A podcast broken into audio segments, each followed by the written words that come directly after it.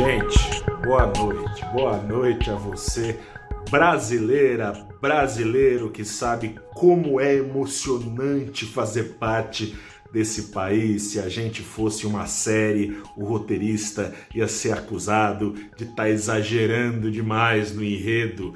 Começa agora o seu saldo deste dia 9 de agosto de 2021, no saldo do dia 8, eu falei que era um saldo histórico. Esse saldo do dia 9 não quis ficar atrás.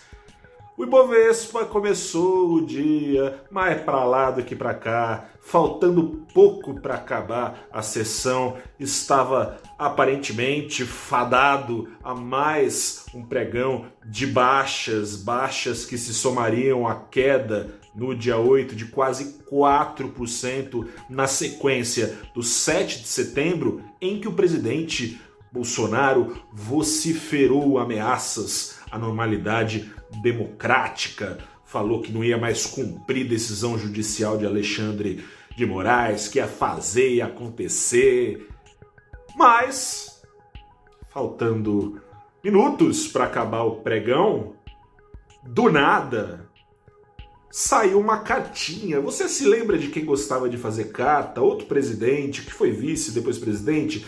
Michel Temer. Michel Temer ajudou Bolsonaro a escrever uma carta em que ele desmente, desdiz, faz meia-culpa de tudo aquilo que ele falou para sua plateia no 7 de setembro. E o mercado, o mercado reagiu devolvendo parte das perdas de 4% da véspera. O Ibovespa, que estava em baixa, disparou, fechou em alta de 1,7%. O preço do dólar, por sua vez, que estava numa queda moderada ali, numa pequena correção, a alta da véspera de 3%, afundou, mergulhou 2%, caiu 10 centavos dos 5,32, quase 33 em que estava ontem a cotação do dólar no mercado à vista brasileiro para 5,22. De acordo com Bolsonaro, Bolsonaro que há semanas e semanas, desde julho, com aquela polêmica toda do voto impresso que ele queria voltar, ele tem ofendido, uh, com palavras até de baixo calão em alguns momentos,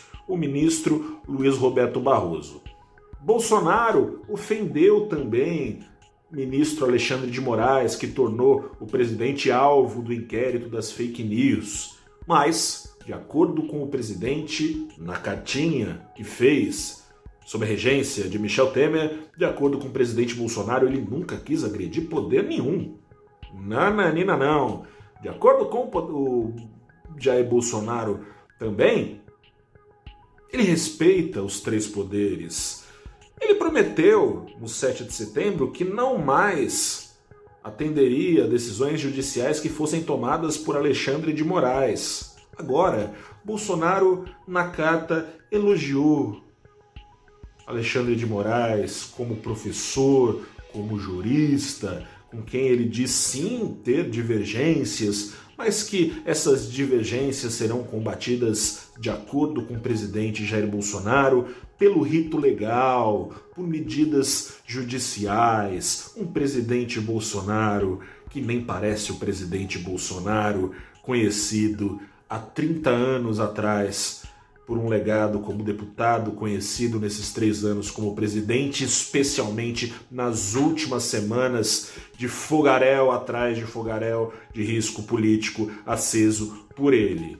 Michel Temer aparentemente convenceu, convenceu a ponto de Bolsonaro adoçar os ouvidos do mercado sob o custo de ir contra a própria base eleitoral que se desembestou de vários lugares do país para bater palmas ameaças dele lá em Brasília, para bater palmas ameaças dele na Avenida Paulista. De acordo, portanto, com o presidente Bolsonaro, tudo aquilo que ele disse de nada valeu, ele refugou, ele voltou atrás, ele baixou a bola e o mercado reagiu bem.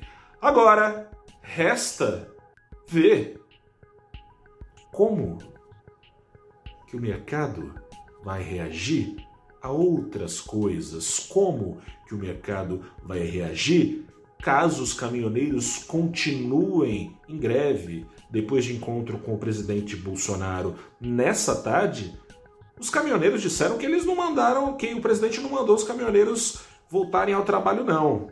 Os caminhoneiros disseram que estão contra contra a alta do diesel de 30% em agosto, de até 30% em agosto, não. Contra o STF. Contra o STF, que agora Bolsonaro diz que não está mais contra. No meio disso tudo, como dito, Brasil fosse uma série, seria difícil de acompanhar. Não deixe de acompanhar com valorinvest.com. Vamos ver como é que se, que se comporta o mercado amanhã. Segue ainda nos radares inflação alta, como eu disse, juros na curva de juros apontados como ainda mais ajustados para cima na próxima decisão do Banco Central, no dia 22 de setembro. Enfim, gente, hoje o dia foi muito louco, eu encerro por aqui. Eu sou Gustavo Ferreira, repórter do valorinvest.com. Até a próxima e tchau.